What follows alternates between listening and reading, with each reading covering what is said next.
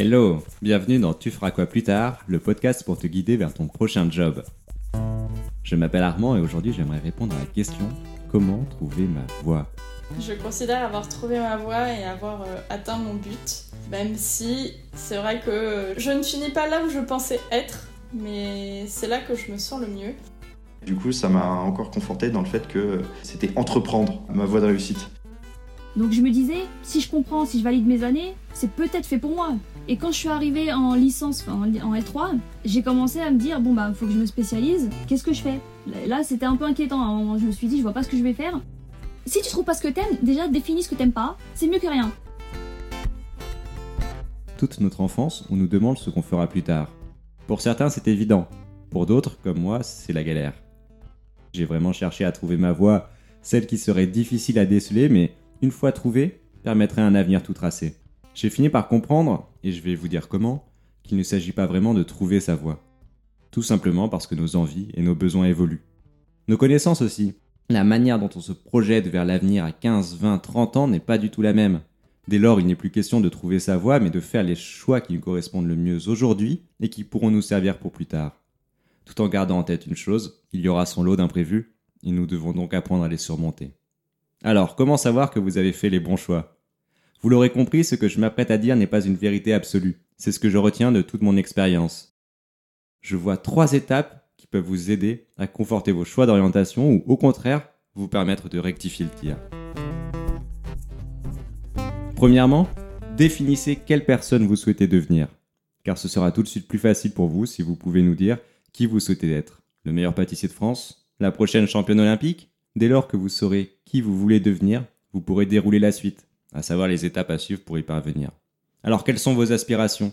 Je sais que l'exercice de la projection est super difficile et pas toujours approprié, mais que vous décidiez ou non d'imaginer votre vie dans 5 ans, 10 ans ou que sais-je, ayez au moins une idée claire de ce que vous recherchez. Souhaitez-vous gagner beaucoup d'argent, faire un métier où vous sentez que vous apportez de l'aide aux autres, trouver le juste équilibre entre vie pro et vie perso? Répondre à ces questions, ça revient à créer votre propre définition de la réussite. Nous avançons dans une société où bien souvent le salaire, le niveau d'études et le rang social définissent la réussite. Ne vous laissez pas leurrer par ces idées. C'est à vous et à vous seul de définir vos propres modèles de réussite. Oui, vous pouvez avoir votre définition de la réussite, et j'anticipe, oui, vous pouvez la faire évoluer au fil du temps. Pour définir votre modèle de réussite, vous pouvez 1. Regarder les personnes qui vous inspirent, identifier pourquoi elles vous plaisent tant. 2. Cherchez à vous projeter dans quelques années. Qu'est-ce qui fait que votre futur vous sera satisfait de sa vie? 3. Répondre à la question Je veux qu'on dise de moi que je suis. Attention, je ne dis pas là qu'il faut s'accrocher au regard des autres. Hein. Il s'agit juste d'une formulation pour l'exercice. Donc la première étape, c'est de savoir qui vous voulez être. Ensuite vient la deuxième étape. Apprendre à s'écouter. C'est le point essentiel. Et la bonne nouvelle, c'est que c'est facile puisqu'il suffit de répondre à trois questions toutes simples. Qu'est-ce que j'aime faire? Qu'est-ce que je sais faire? Qu'est-ce que je veux faire? Qu'est-ce que j'aime faire?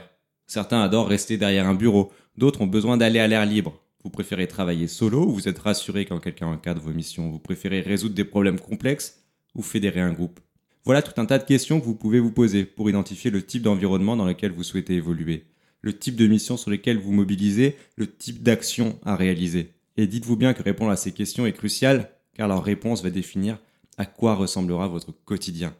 Heureusement, il existe des outils, il existe des tests, il existe des solutions qui peuvent vous permettre d'y voir plus clair sur ce sujet. N'hésitez pas à consulter les ressources qu'on partage sur Tu feras quoi plus tard. Ensuite, qu'est-ce que je sais faire? Parce que c'est quelque chose d'aimer dessiner, ça ne veut pas dire que vous savez utiliser un crayon.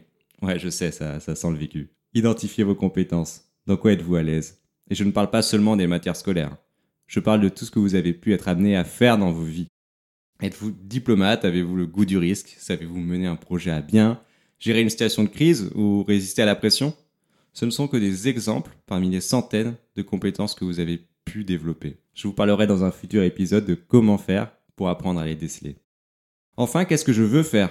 Car une fois que vous avez clairement défini vos passions et vos compétences, vous pouvez déterminer vos aspirations.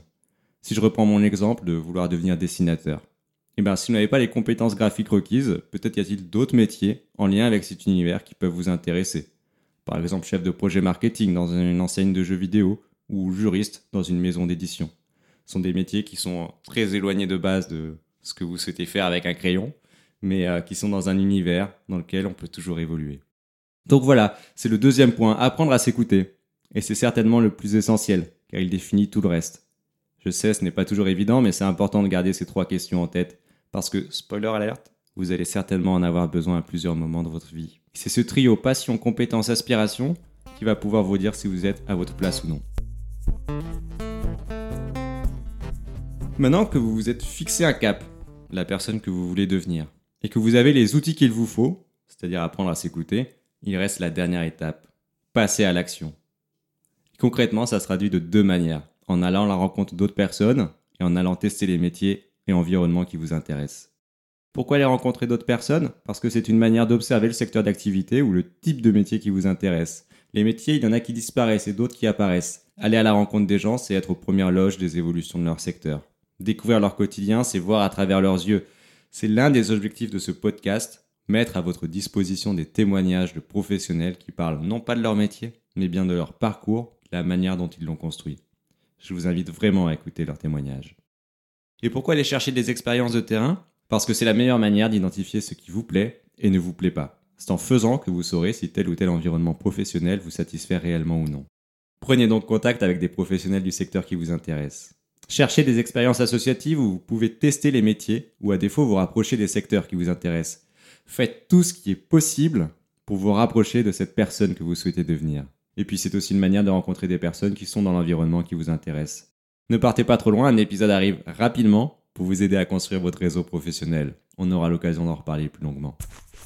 Je pense qu'avec ces trois étapes, à savoir définir qui vous souhaitez devenir, apprendre à vous écouter et passer à l'action en allant rencontrer de nouvelles personnes ou faisant des expériences terrain, vous avez toutes les clés en main pour savoir si oui ou non vous êtes sur la bonne voie. Peut-être qu'elle n'est pas claire au possible, peut-être que vous avez encore des doutes, mais c'est normal. Rassurez-vous, on en a tous. Maintenant, il ne vous reste plus qu'à agir. Ouais, je sais, le plus difficile reste à venir.